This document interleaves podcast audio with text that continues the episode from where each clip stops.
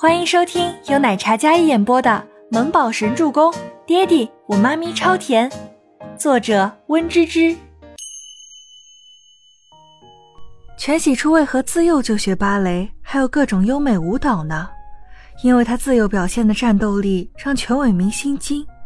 他好歹也是豪门中有脸面的成功人士，但他的女儿却是一个小霸王的性子。不知道的还以为他生的是两个儿子。所以要压制他蛮力的一面，才送他去将那些女孩子学的项目都学了一遍。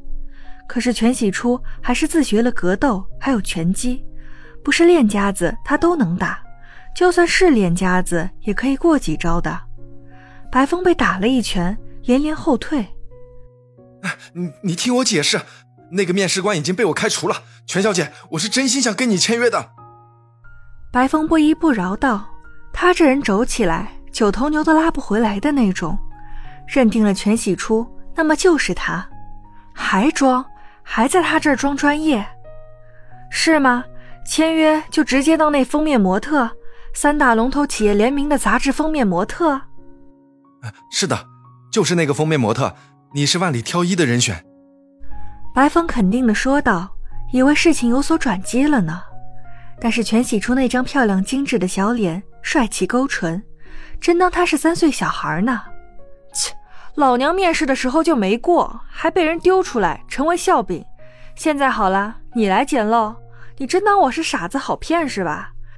三大龙头企业联名，怎么会找你这样的流浪汉当总监啊？切！全喜初摩拳霍霍向白风走去。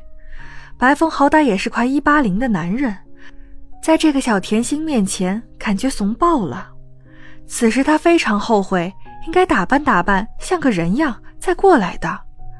正懊恼呢，全喜初又跳起来，又是一拳头打过来。这次打的是另一边脸，让你来诓老娘，让你诓我！全喜初压制住怒意的爆发，他将白风暴揍一顿。白风自己也没想到，自己从业十几年，向来都是别人巴结他的。如今被自己看中的小甜心打得在路边嗷嗷叫，也算是头一回了。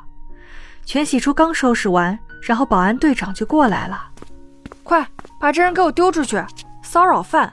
要是还在我们小区不肯离开，就抓他，我去作证。”全喜初也尝试了一会儿把人丢出去的主动权，保安也觉得这个人不正常，两个保安将打在地上嗷嗷叫的白风给架了出去。全喜初小姐，我是真心想跟你签约的。被抬走的白风还是不死心，被抬走前还将自己的名片丢在全喜初的脚边，希望他可以回心转意。切，骗子，我才不信你呢！全喜初对那个试镜尤为排斥，可能是太糟心了，所以听不得那什么模特，面试跟搞笑一样，一点诚意都没有。他排队四小时，面试五分钟都不到。试问这谁能忍啊？还他妈给他丢出去了，一身黑，爱谁谁去，本小姐才不稀罕呢。全喜初弯身将那名片捡起来，然后丢进了垃圾桶里，丝毫不留恋。殊不知，还真是亲手将一个大好的机会拱手让人，让的还是全希儿。医院干净洁白的病房里，满是消毒水的味道。赫连青羽从电梯里出来，往白风的病房里走去。走廊上，他脚步微快，西装笔挺，高贵出尘的禁欲气场。昂贵的西装上，熨烫的连一丝褶皱都没有。他长腿阔步，直接推门而入。发生什么事儿了？怎么一个下午没见就被打进医院了？是谁动的手？嗯，小甜心。白风生无可恋的躺在床上，脸上挂彩严重，身上也有伤，可能是最近几天过于疲惫，体力不支，又被暴揍了一顿，所以一下子就没恢复，要打点滴续命了。小甜心是你那个女朋友？赫连青雨伫立在床边，头顶上明亮的灯光映照在他的脸上，墨发上像是镀上了一层柔光。那张倾倒众生的温柔脸上，看得出来有几分担忧的。不是啊，今天我看中的那个女孩，好不容易等到她，可她当我是骚扰犯，把我给揍了。白风满脸委屈道，浑身好痛，内心更痛。赫连青雨偏头过去，装作轻咳的模样，实则在憋笑。那，嗯，给我把那个刘庆田给老子弄了，丢出去，心烦。白风觉得一定是小甜心受到了委屈，所以才这么有敌意。一定是那个老刘太苛责了，害他错失了小甜心。那封面模特，在这样的专业方面，赫连青羽还是以这位鬼才总监的话为主要参考。之前该用谁用谁，就这么地吧。白风似乎没有多少期待一样，他是见过全希儿的神造的美人胚子，不是他喜欢的，也不符合他这次的主题人选。但是没办法。谁让小甜心不肯赏脸，他只能退而求其次了。对了，你的小甜心什么来路？我可以看看。